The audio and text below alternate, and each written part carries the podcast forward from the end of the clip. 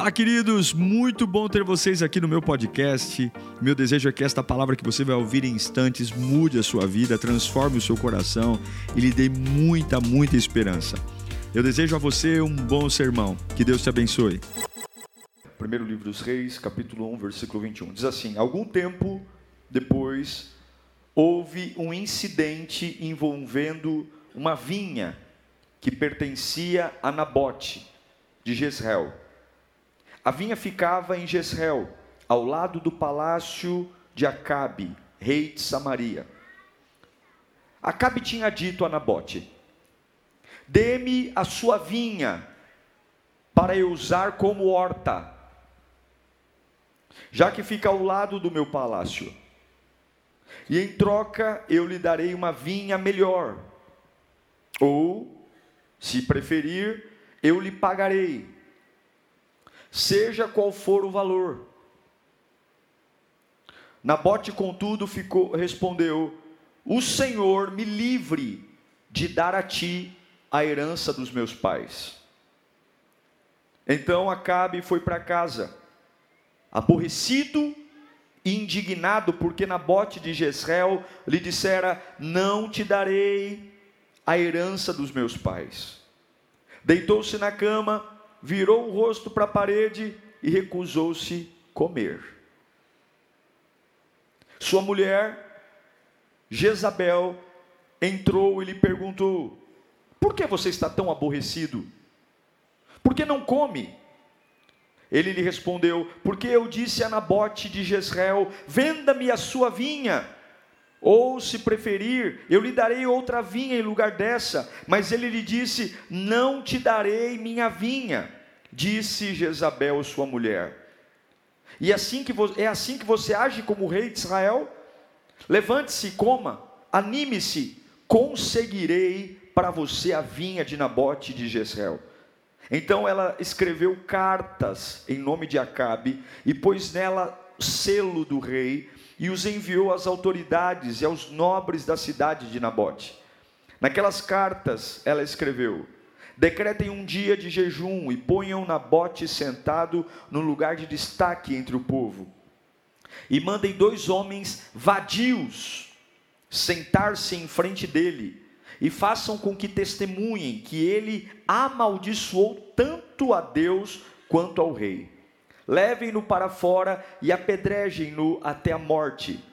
As autoridades e os nobres da cidade de Nabote fizeram conforme Jezabel os orientara nas cartas que lhes tinha escrito. Decretaram jejum e fizeram Nabote sentar-se num lugar destacado do meio do povo. Então dois homens vadios, vieram e se sentaram em frente dele e o acusaram de diante do povo, dizendo: Nabote amaldiçoou tanto a Deus quanto ao rei. Por isso o levaram para fora da cidade e o apedrejaram até até a sua morte. Curve a sua cabeça, Pai. Nós estamos aqui por uma necessidade. A gente precisa te ouvir. Tantas vezes fomos curados pela tua palavra, transformados. Fala conosco como o Senhor nunca falou, Pai.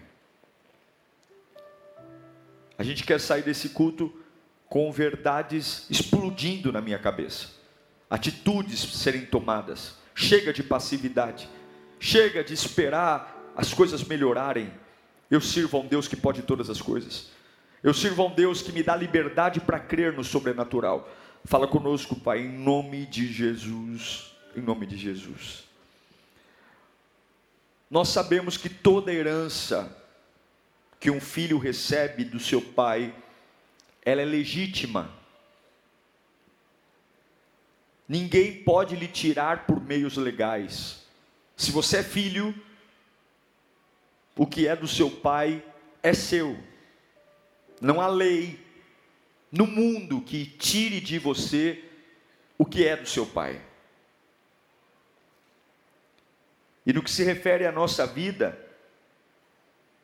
a gente sabe, recebemos terrenos, recebemos casas, recebemos dívidas, alguns, mas na nossa cultura nós sabemos o que é do meu pai, um dia vai ser meu, a não ser que você abra mão. Mas se você não abrir mão, não tem como tirar de você. Você não tem nem o direito de escolher, é seu. A casa do seu pai é sua. Se há uma filiação, é seu. Agora, no mundo espiritual, isso é diferente. Porque que pese todos nós tenhamos o direito de receber a herança que Deus tem para nós, essa transferência não é imediata como acontece na terra. Minha filha não tem noção nenhuma de herança, mas ela tendo noção ou não, o que é meu vai ser dela. No mundo espiritual, essa transferência não é automática. Eu sou filho de Deus, eu entrego minha vida a Cristo mas eu posso perder a herança. Eu posso perder o que a cruz me projetou. Por quê? Por conta do pecado. O pecado ele tenta arriscar a minha certidão de nascimento. O pecado tenta desconfigurar a minha fé. O pecado tenta tirar a minha essência. E pode sim fazer de um homem extremamente usado por Deus viver como mulambento, como um zero à esquerda, desprovido de graça, de unção e poder. O texto que li a vocês fala de uma vinha, de um homem que ele não produziu a vinha, ele recebeu aquela vinha de herança do pai dele. E ele cuidava daquela vinha. Vinha é um lugar de produzir uva. Há um parreiral de uvas. E esse parreiral está do lado de um palácio de um rei muito atrapalhado, muito complicado que é o Acabe, mas Acabe não é nada e ninguém perto da mulher que ele casou, a Jezabel. Aquela ali é endemoniada, aquela ali é capetolândia total. Aquela ali passou na fila da capetolândia mil vezes. Por isso que eu vou dizer para você: cuidado com quem você casa. Cuidado com quem você casa. Uma mulher levanta um homem e uma mulher derruba um homem. E vice-versa biblicamente falando, vinha, lavoura, vinhedo, parreiral, fala, Deus sempre se colocou como um agricultor que cuida da vinha. Vinha para nós é relacionamento com Deus. Em Isaías capítulo 5, versículo 7, a Bíblia vai nos dizer que a vinha, pois bem, a vinha do Senhor dos Exércitos é a nação de Israel. E os homens de Judá são a plantação que ele amava. E ele esperava justiça, mas houve derramamento de sangue. Esperava retidão, mas houve gritos de aflição. Mas o que, o que Isaías nos diz é que Deus olha para a gente como vinha. E ele cuida dessa vinha. Ele preserva essa vinha. Em João 15, 1, o próprio Jesus fala da vinha. Eu sou a videira a videira verdadeira, e o meu pai é o agricultor. E nós somos dentro dessa vinha, nós somos os ramos. Jesus a videira, nós somos os ramos da videira e o pai cuida desse ambiente. O dono da vinha cuidava daquela vinha, porque havia um, um sentimento. O meu pai me deu, e vinha é sinônimo de alegria. Nas festas judaicas, é o vinho que rega o ritmo da festa. Vinho é sinônimo de alegria, celebração, promessas. E Deus colocou uma vinha nas nossas mãos, assim como Nabote recebeu uma vinha do pai. Eu acredito que Deus colocou uma vinha na mão de cada um de nós aqui. Um lugar que veio dele como herança para que a gente cresça, desenvolva, frutifique, se alegre. Só que toda boa vinha, toda boa vinha que Deus nos dá é preciosa. Toda boa vinha que o Pai coloca nas nossas mãos vai despertar desejos e ambições de outras pessoas. E aquele marido de Jezabel, não vou nem dizer o nome dele porque ele é um banana, ele olha para a vinha de Nabote e ele deseja, porque na vinha de Nabote há um campo estrategicamente bem colocado ao lado do seu palácio, há uma, um grande símbolo, um grande barreiral, um, um grande espaço, há um capricho. Com certeza, frutos lindos são produzidos ali. Com certeza, há um sustento maravilhoso para a família de Labote que produz as uvas e as vende, e, e talvez gere vinho. Há, um, há, um, há, toda uma engrenagem que funciona de alegria, de sustento. E Acabe olha por aquilo e deseja um, incontrolavelmente ter aquela vinha para ele. Ele deseja ter aquela vinha, ao ponto de um rei sair dos seus aposentos ir até falar com Nabote e dizer: Olha, eu quero essa vinha. Eu pago por ela. Se você não quiser dinheiro, eu te dou uma vinha melhor, mas essa vinha eu quero. Eu quero essa vinha para mim. E Nabote está tão, está tão decidido que ele diz para o rei: não. Eu não vou te dar essa vinha por uma única razão. Porque essa vinha quem me deu foi meu pai. Meu pai me deu essa vinha. O que me apega aqui não é a uva. Porque eu sei que eu posso ter uva em outro lugar. O que me apega aqui não é a, a, a, o vinhedo. Não, não, não. O que me apega aqui é de onde veio. Há uma história nessa, nessa, nesse vinhedo aqui. Eu lembro do sacrifício que meu pai teve para plantar, para comprar e por conta do meu pai, por conta do que o meu pai fez para me dar esse espaço, eu não posso negociar com você, não tem valor. Não é uma questão de querer ou não querer, ó rei Acabe, eu não consigo. E Acabe fica furioso, ele volta para o palácio, ele, ele é um rei, porque ele ouve um não. Ele ouve um não de um serviçal. Ele deita no quarto, ele não quer comer, ele não quer dormir, porque ele é um bananão mesmo. E aqui começa uma situação muito difícil, porque o não,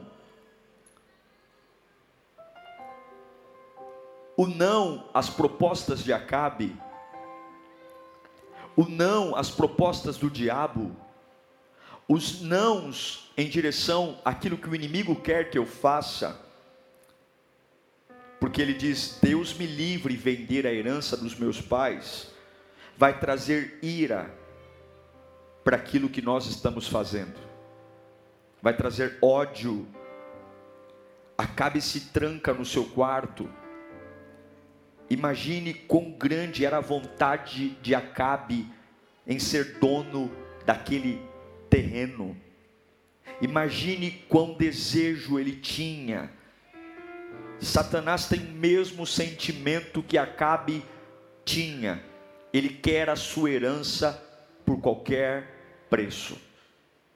Ele quer o que Deus tem para você por qualquer preço. Sua família, seu ministério, seu relacionamento afetivo, seus sonhos, seu casamento, todas as coisas preciosas que Deus tem para você, tudo que a cruz do Calvário conquistou para você como herança todas as promessas de Deus para uma vida triunfante. Acabe simboliza uma personificação de Satanás nos nossos dias. Ele quer e ele vai te dar o que você achar que merece para vender, mas ele quer a sua terra. Agora, observe. Acabe queria a terra de Nabote para quê? A Bíblia diz que é um lindo parreiral. A Bíblia diz. Acabe olha para Nabote e diz assim: ó, me dê o seu vinhedo, porque eu quero fazer aqui uma horta. Está na Bíblia. Eu vou arrancar todas as árvores. Eu vou arrancar todos os pés de uva. Eu vou plantar alface. Eu vou plantar almeirão. Eu vou plantar beterraba. Eu quero fazer uma horta me dê o seu vinhedo. Vinhedo, símbolo de alegria. Uva, símbolo de vinho. E Satanás está dizendo: Olha, eu vou destruir, me dê o seu vinhedo, porque eu vou destruir toda essa fonte de alegria, e eu vou colocar aqui hortaliças que têm raízes curtas, que facilmente se arranca. Eu não sei se você sabe, mas hortas não suportam frio. Hortas não suportam calor. Hortas não suportam geadas.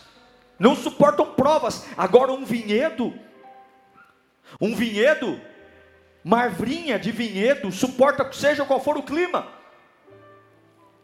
Ei, Nabote, me dê a terra que você recebeu de herança, eu te darei o que você quiser. Porque eu vou fazer nessa herança que Deus te deu algo que facilmente se arranca, algo que facilmente se estraga. Eu vou fazer a herança do teu pai parecer algo que não vale a pena. Eu vou tirar o glamour, eu vou tirar a vida, eu vou tirar a paz. E é o que você vê hoje: crentes totalmente destruídos crentes totalmente que antes eram um símbolo de vida, alegria, ânimo, fé, perseverança, que enfrentavam tudo e hoje é uma hortinha sem raízes profundas, que qualquer mudança de clima já os afeta, afeta na alma, afeta no espírito, afeta no ânimo. Tem que ter um conjunto de coisas favoráveis para eu estar bem, porque senão eu me perco. Acabe ouve de Nabote. Deus me livre, ó rei de dar a você o que eu recebi dos meus pais. A vinha pertence ao nosso Deus, e é responsabilidade do obreiro defender a vinha que você recebeu por herança.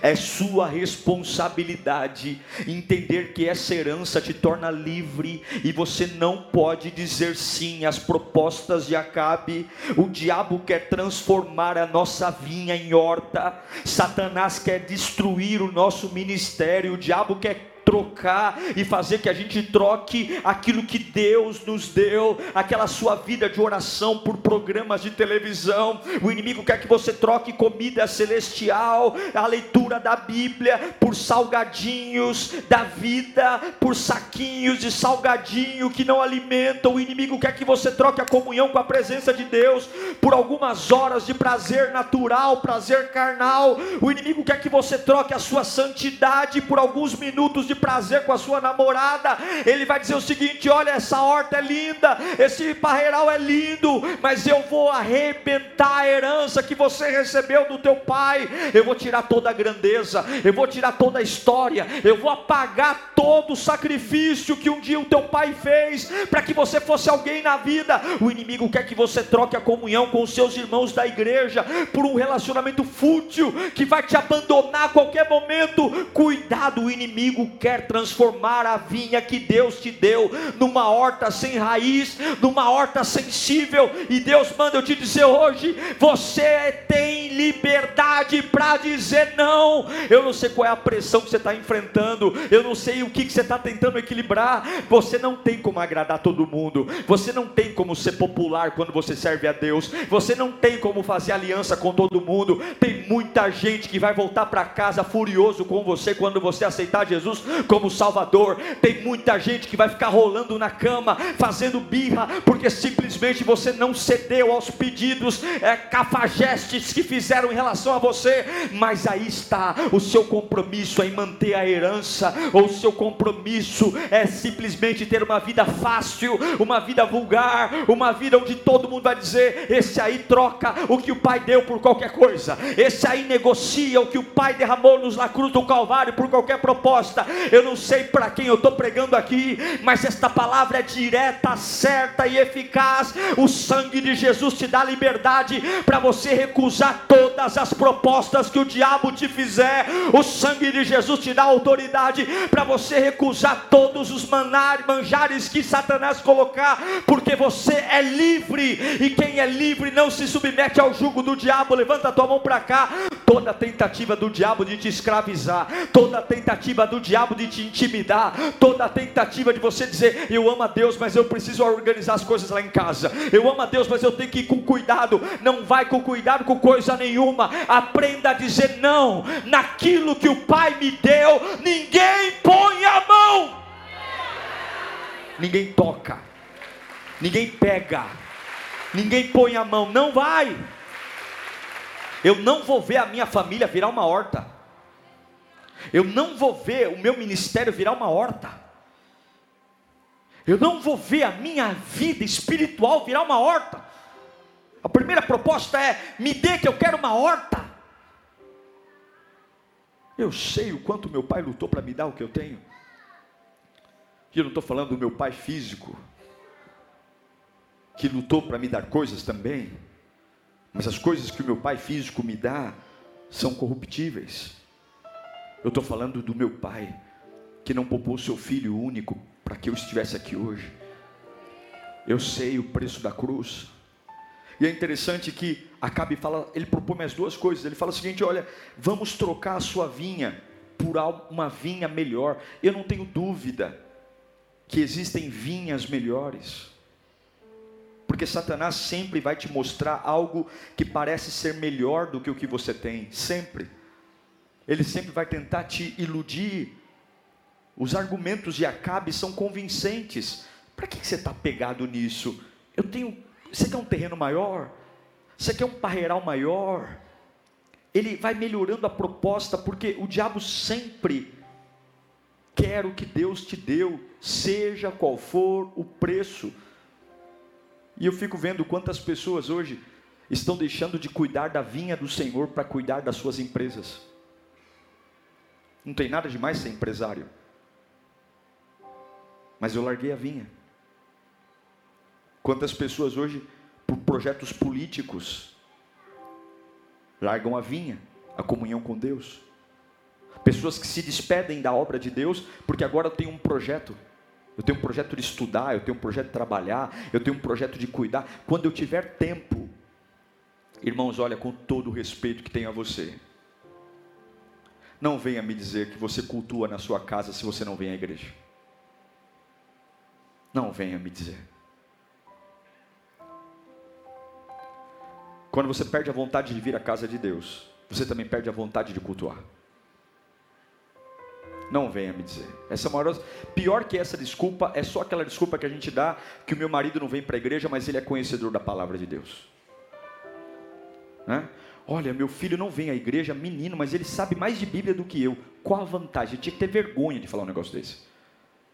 Porque se ele conhece minimamente a presença de Deus, se ele conhece minimamente a palavra, ele deveria estar aonde? Na casa de Deus. Quantas pessoas deixam de cuidar daquilo que o Senhor colocou nas suas mãos para projetos pessoais, para cuidar dos seus próprios negócios? Eu não tenho tempo, eu tenho uma vinha melhor, e o Senhor não te chamou para cuidar de outras vinhas. Eu não sei para que eu estou pregando aqui, mas por mais interessante que seja o projeto que o diabo está te apresentando, por mais interessante que seja o ritmo de vida que você tem tido, ai pastor, eu estou tão empolgado, se isso tem te feito abandonar a vinha que o Senhor tem para você, isso vai te matar. Eu estou tão feliz, as portas estão se abrindo, eu estou tão feliz, eu estou ganhando mais dinheiro, eu estou tão feliz, pastor, é bênção. Não chame de bênção aquilo que te fez abandonar a vinha do Senhor. Não diga que essa alegria é verdadeira, se te fez abandonar a vinha do Senhor. É um dinheiro maldito é uma amizade ridícula. Se esses amigos te fizeram abandonar a vinha do Senhor, se essa namorada te fez abandonar a vinha do Senhor, se essa casa na praia, se esse sítio, se essa faculdade te fez abandonar, o inimigo fará de tudo, tudo que ele puder, para te ver fora do projeto que Deus tem para você. Tudo que ele puder fazer, tudo. Ele vai olhar e dizer: O que, que você quer? Eu vou te dar. O que, que você quer? Desde que você me dê a sua vinha. Quem estava negociando com Nabote não era qualquer pessoa, era um rei era o rei de Samaria, era o rei de Israel, era alguém importante de prestígio. E aí você vai dizer: como é que pode alguém importante de prestígio se importar com a minha vida humilde? É porque talvez você não sabe o que carrega, mas o diabo sabe o que você carrega. Talvez você está aí gastando tempo numa crise de identidade, preocupado porque está gordinho, porque está magrinho, preocupado porque o seu cabelo não está caindo, enquanto você está preocupado com as futilidades da vida, Satanás está pagando preço que for, porque ele sabe que um homem de Deus, no projeto de Deus, vivendo a herança de Deus, ele é imbatível, ninguém o para, ninguém o segura. Eu não sei para que eu estou pregando aqui, mas talvez hoje você esteja sendo tentado a trocar a herança por conta de um prestígio, por conta de um aplauso, por conta de algo que está oferecendo para deixar você mais nobre, para deixar você mais importante, porque você se acha no direito, porque tem uma carência, mas Deus me trouxe aqui para dizer: eu te dei esta herança com preço alto, sacrifício da cruz do Calvário. Nabote disse: Eu sinto muito, rei, mas Deus me livre em vender para você aquilo que o meu pai me deu, o que o meu pai me deu. Eu sei o sacrifício que foi, eu não negocio. Eu não vou negociar um casamento melhor que o casamento que eu tenho, porque eu sei que a pessoa que está ao meu lado é a pessoa que Deus me deu. Satanás vai tentar te convencer que o pecado tem um sabor melhor do que a santidade bíblica. E aí você vai dizer: a Bíblia é um livro cafona. Não pratique a Bíblia ou adapte a Bíblia, como alguns pastores dizem, atualize a Bíblia. E você sempre vai ter uma oferta de uma aventura secreta, de algo saboroso, de algo que aparentemente é gostoso, é bacana. E isso faz muitos esquecerem a herança que possuem. A herança. Eu me lembro de uma história de uma família que tinha uma fazenda de um pai. Fazenda linda. Mas eram muitos filhos. O pai teve em média 25 filhos. E aquela fazenda era a memória da infância dos 25 filhos, Ali eles cresceram, ali eles brincaram, tiraram leite da vaca, eh, montaram um cavalo, e aí o pai morreu. E ali havia alguns irmãos dizendo: não, não, nós não vamos vender a fazenda, porque a fazenda é um memorial para a gente lembrar do nosso pai. Mas outros falaram: não, não, não, não. Eu quero minha parte.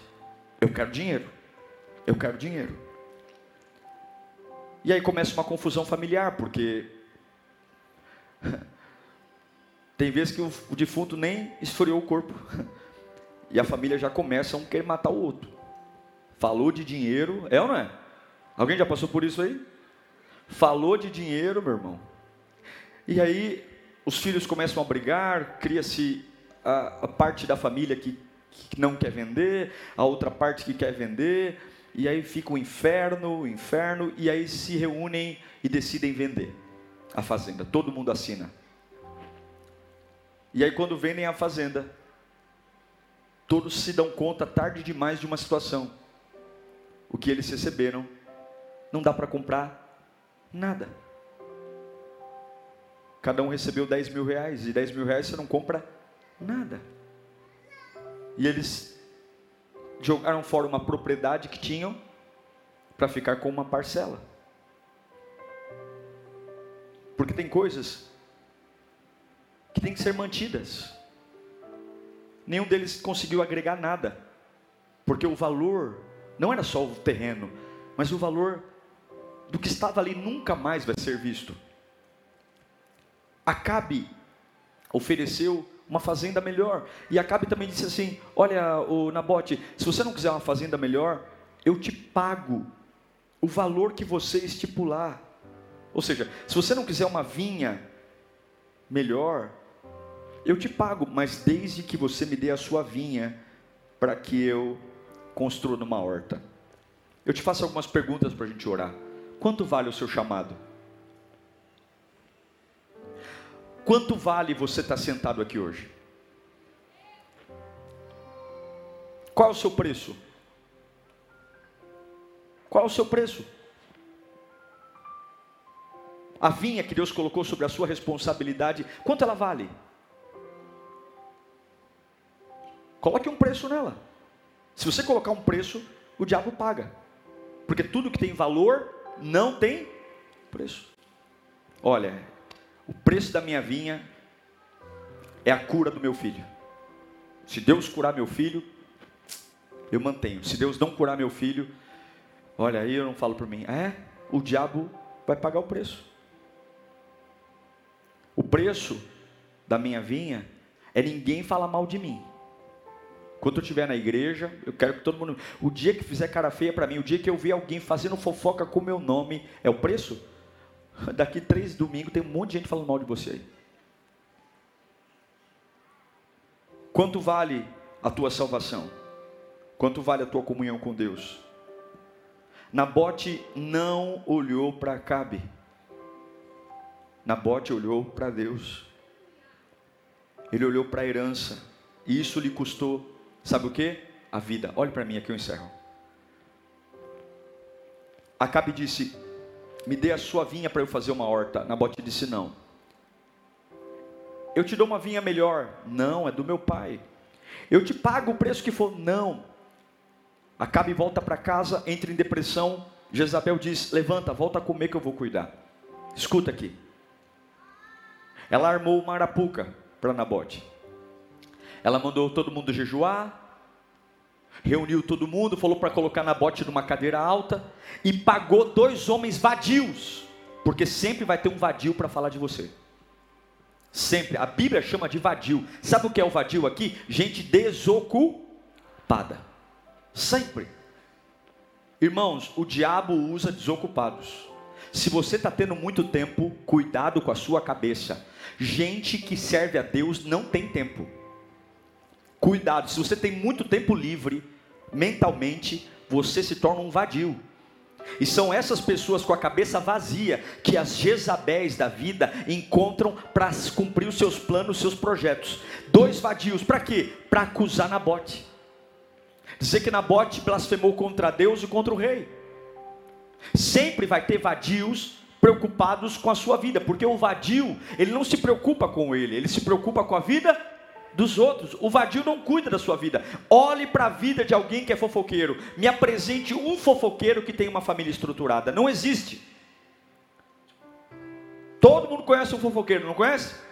Olhe para a família do fofoqueiro, olhe para os filhos do fofoqueiro, olhe para o casamento do fofoqueiro. Todo fofoqueiro tem uma vida destruída, porque a fofoca é satânica, é diabólica, é destrutiva. E se você tem a prática da fofoca, sai da janela e vai para o espelho para de cuidar da vida dos outros e vai cuidar da sua vida. Deus tem planos lindos para você. Você não precisa cuidar da vida do outro, porque cada um vai plantar e vai colher o que, que o, que, o que plantou. Não precisa. Está comigo aí ou não? Dois vadios. Eles tramam contra Nabote. Nabote é arrastado, eles acusam. É uma mentira. Mas algumas vezes nós temos derrotas aparentes. Algumas vezes Deus permite situações virem até nós para saber até onde eu vou viver sem negociar o que Deus me deu. Nabote é arrastado para fora da cidade, ele é apedrejado e ele é morto. Sim, Deus não livrou Nabote. Sim, Nabote morreu. Por que, que ele morreu? Morreu por defender a herança. E eu pergunto para você, para a gente encerrar aqui e orar: você está disposto a morrer pela vinha que Deus te deu? Você está disposto a desagradar pessoas? Quando vierem os vadios falando da tua vida, falando da tua família, quando vierem os vadios acusando e mentindo a teu respeito, você está disposto a dizer: olha, podem falar o que for, mas a minha vinha eu não negocio, porque quem me alegra não é a boca do povo, quem me alegra é a boca de Deus, quem me sustenta não é a boca do povo, quem me sustenta é a boca de Deus, quem me coloca em pé, quem me sustenta, quem guarda de mim. Eu não sei para que eu estou pregando aqui, mas eu sinto que existem pessoas aqui preocupadas com os vadios que estão falando e tentando acusar você mexer na sua fé, não aceite nenhuma intimidação, porque aquele que começou a boa obra, aquele que começou a herança que te deu, e essa herança não é carro, casa, essa herança é vida eterna, essa herança vem do sangue do cordeiro, essa herança ninguém pode arrancar de você, podem matar na bote, mas a vinha que Deus tem para ele, ninguém tira, e eu estou dizendo para você aqui hoje, Deus está esperando você não ter medo de perder. Você é livre hoje. Você é livre.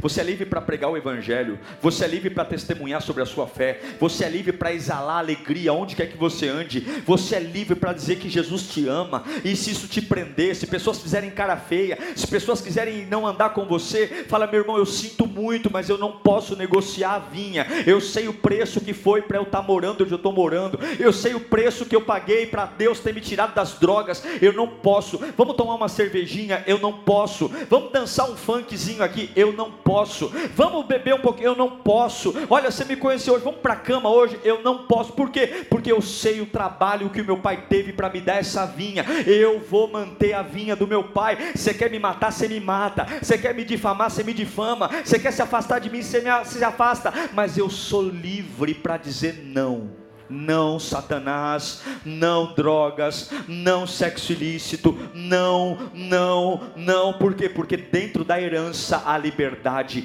Meu irmão querido, Deus está esperando. Tem gente aqui dizendo, pastor, eu quero um avivamento. Como é que você vai viver um avivamento morando numa horta? Como é que você vai viver um avivamento em meio aos alfaces da vida, em meio às beterrabas? Cadê o teu vinhedo? Cadê o vinhedo que eu te dei? Cadê o vinhedo? Aí você diz, pastor Diego, mas já é tarde, não é tarde não, porque o diabo não é dono de nada Se você clamar pela tua herança, Deus abre as portas do céu e devolve a vida eterna que Ele tem para você. Mas em nome de Jesus, você é livre para dizer não, livre para dizer não.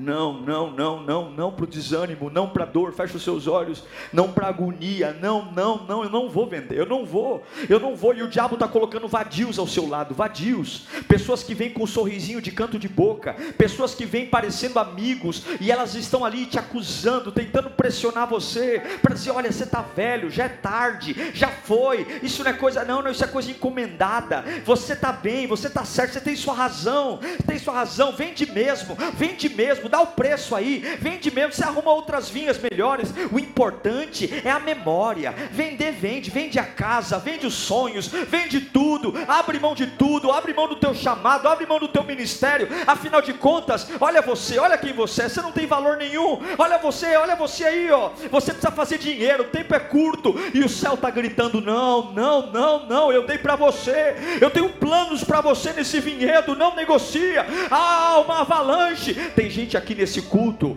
que até meses atrás ninguém olhava na tua cara, até meses atrás ninguém se importava com você. Foi só tu vir para a igreja, foi só tu começar a entregar a vida para Jesus, foi só tu começar a ser um dizimista fiel. Tu começou a cuidar da herança e pronto, os vadios se levantaram. É gente que se importa com tudo que você faz, é gente que não suporta teu cheiro, tua cara, teu olhar. É gente que fala de você da hora que acorda, da hora que dorme. E Deus está dizendo: olhe para mim, olhe para mim, olhe para mim, foque em mim, olhe para mim. Sabe quando Pedro afundou, quando ele olhou para as ondas? Sabe quando Pedro afundou, quando ele olhou para o vento? Mas Deus sempre tem uma mão estendida no meio da nossa incredulidade para nos levantar. Eu não sei para que eu estou pregando aqui, mas há uma autoridade de liberdade sobre você hoje. Hoje você vai pôr para correr todas as propostas. Hoje você vai pôr para correr tudo que te afasta do trono. Hoje você vai pôr para correr tudo que te faz perder a herança. Acabe, eu sinto muito, mas o que Deus tem para mim eu não negocio, eu não negocio negocio, eu não negocio, eu não negocio, eu não negocio, eu não negocio. Se o meu marido falar para mim, eu e Deus, eu vou dizer para o meu marido, pega as tuas trouxas e vai embora, porque eu não negocio, eu não negocio, eu não negocio. Se minha filha olhar para mim, mamãe, eu te amo, mas eu não quero mais que a senhora vá para a igreja. Então minha filha vai viver tua vida, porque o meu Deus eu não largo, a herança do meu pai eu não largo. Tá na hora de termos uma fé que não negocia. Eu sou livre para não negociar. Se o meu patrão falar para mim, se você continuar adorando esse Deus, se você continuar servindo esse Deus, eu vou te mandar embora. E você vai dizer para ele aonde é que eu assino, porque eu quero ir embora, é agora, porque eu não vendo, porque no dia mal é o meu Deus que me sustenta, no dia mal é o meu Deus que me põe em pé. Eu sabe por que, que eu não enlouqueci até hoje? Porque o parreiral está lá. Sabe por que, que eu não enlouqueci até hoje? Porque tem uva o tempo todo lá. Eu quero dizer para você que o diabo sempre vai querer te sustentar, mas papai do céu manda dizer: Eu sou suficiente para você. O diabo sempre vai querer te sustentar levantar para dizer: está vendo esse pão? Fui eu que te dei, está vendo esse peixe? Fui eu que te dei. Mas aquele que é chamado de Deus não come da mão do homem, aquele que é chamado de Deus come da mão do Pai. Começa a dizer não, mais alto não, mais alto não. Fala bem forte, não, não. Pensa nas propostas e diga não.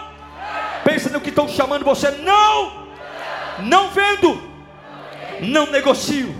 Grita, não vendo, não negocio. Minha comunhão com Deus.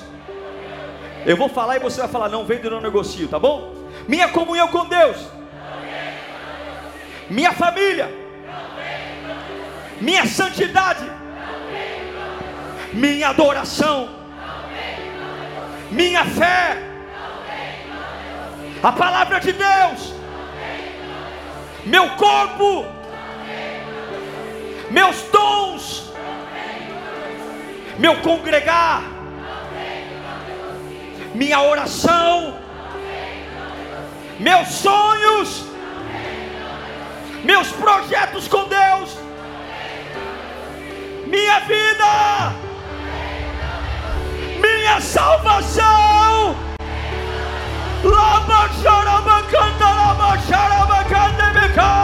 Eu sou livre! Satanás, você não vai pegar o meu vinhedo! Uau! Eu tenho certeza que Deus falou com você. Tenho certeza que depois desta palavra a sua vida não é mais a mesma. Peço que você também me acompanhe nas minhas redes sociais: Instagram, Facebook YouTube. Me siga em Diego Menin. Que Deus te abençoe.